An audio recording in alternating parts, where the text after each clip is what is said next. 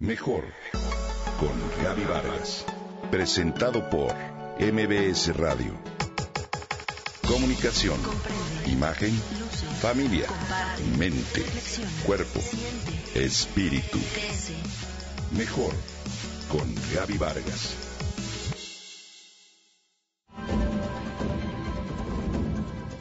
En las conversaciones cotidianas con tu familia, amigos y compañeros, ¿te has fijado qué tan seguido hablamos del tráfico?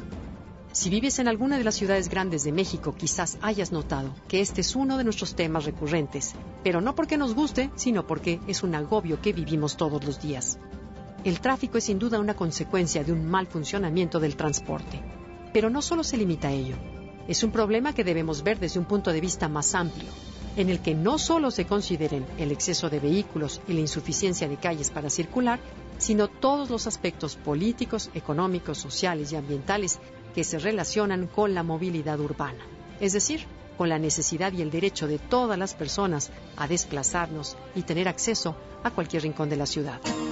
Si bien el tráfico es uno de los resultados más notorios de una movilidad urbana deficiente, no es el único. Hay muchos otros, como por ejemplo la contaminación del aire, los accidentes viales y demás. Ante este panorama es evidente que el gobierno debe hacerse cargo de aliviar este problema. Sin embargo, no solo es su responsabilidad, nosotros los ciudadanos también podemos contribuir con pequeñas acciones individuales que puedan tener un efecto significativo. Tengamos presente que las ciudades son espacios compartidos y que por ello debemos sumar la voluntad de todos para convertirnos en el motor de la solución. Aquí te menciono varias propuestas que podemos llevar a la práctica. Siempre que te sea posible, camina y usa la bicicleta o el transporte público en lugar de usar el coche.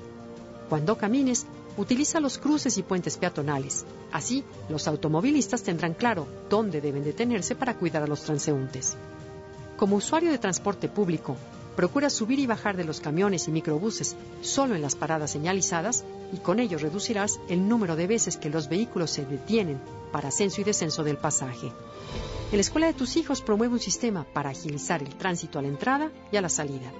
Esto puede ser una tarea compartida entre padres de familia, maestros y directivos.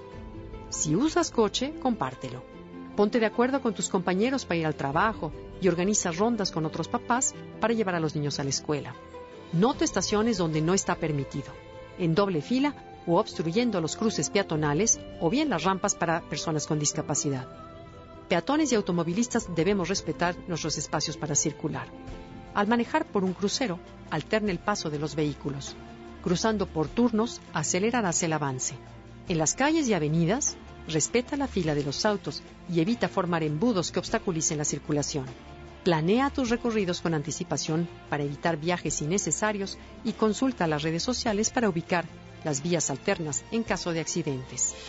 Por último, realiza por Internet todos los pagos y trámites que sean posibles, así aprovecharás la tecnología para hacer menos viajes y mejorar ese tráfico que tanto nos agobia.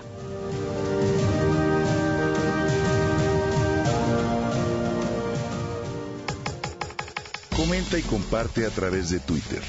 Gaby-Vargas. Gaby-Vargas. Mejor con Gaby Vargas. Presentado por MBS Radio.